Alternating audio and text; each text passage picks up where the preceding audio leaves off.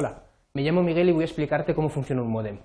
En concreto, los objetivos son que comprendas eh, cómo se transforma una señal eh, digital en una señal analógica para transmitirla por una línea telefónica y los distintos tipos de modem que nos podemos encontrar. El modem es un dispositivo que nos va a permitir comunicar dos ordenadores, dos máquinas, utilizando como línea de comunicación la red telefónica básica. Si pudiéramos conectar dos ordenadores directamente entre sí, no sería necesario ninguna transformación, ya que ambos eh, son capaces de comunicarse de, forma digital. En cambio, cuando nosotros nos comunicamos a través de una línea telefónica, la línea telefónica maneja los impulsos en forma analógica, por lo que es necesario un proceso de conversión de esos datos digitales que maneja el ordenador a información analógica. Esos datos analógicos corresponden con un sonido típico que muchos de vosotros, si habéis usado un modem, probablemente reconoceráis.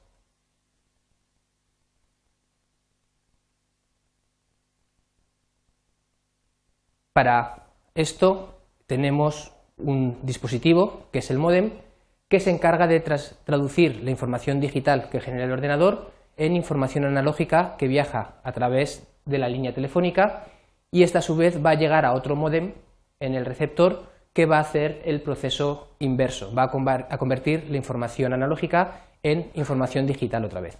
A este proceso se llama modulación y demodulación y de ahí viene el término modem. Para convertir la información, el modem utiliza una señal básica, que es lo que se llama la portadora, que es la que va a modificar para representar sobre ella los datos. Es una señal que reproduciría un sonido como este.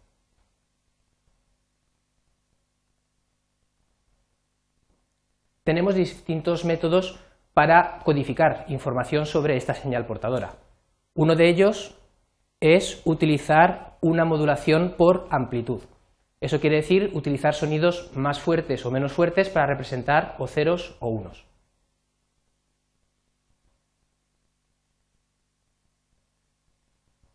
Otra posibilidad es una modulación por frecuencia con lo que vamos a utilizar frecuencias distintas, sonidos más agudos o más graves, para representar valores de 0 o valores de 1.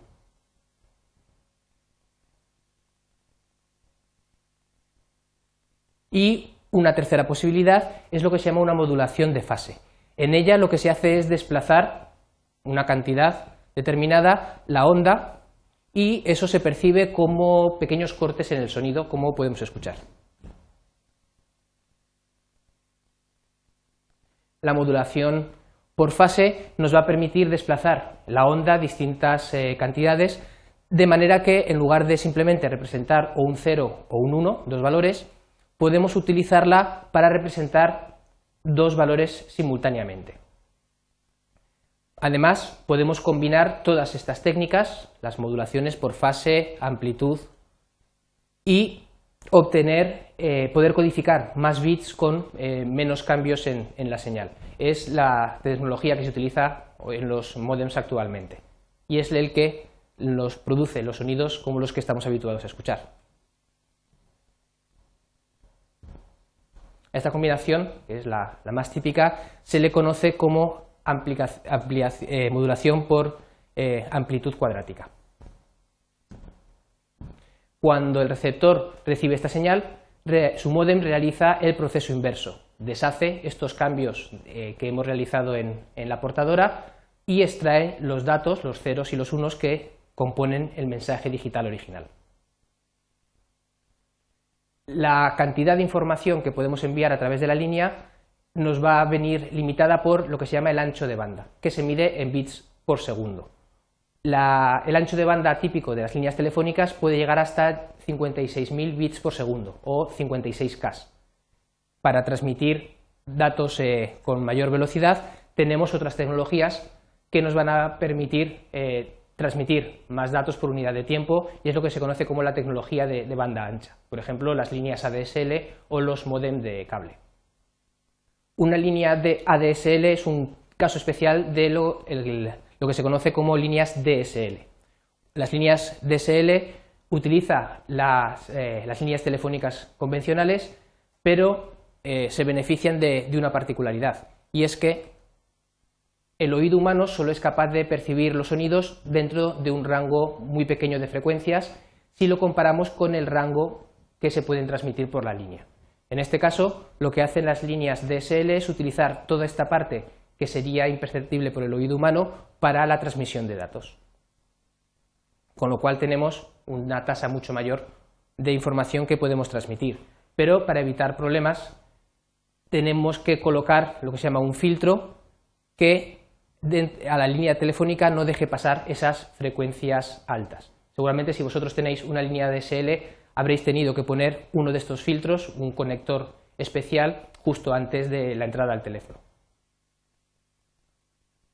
En el otro extremo de la línea habrá también otro modem DSL que se va a encargar de filtrar los contenidos y de separar de nuevo las ondas y pasar eh, a la línea telefónica convencional los datos de voz y al resto los datos que vienen eh, a través de la línea DSL. La segunda posibilidad muy frecuente hoy en día es utilizar lo que se llaman modems de cable. En lugar de utilizar las líneas telefónicas convencionales, se emplean las líneas que montan los, eh, los proveedores de servicios de televisión por cable. La tecnología es ligeramente distinta, pero el efecto es el mismo y también la tasa de transmisión de datos es prácticamente equivalente. En resumen, un modem es un dispositivo que vamos a emplear para convertir información digital en información analógica y poder transmitirla a través de una línea telefónica básica.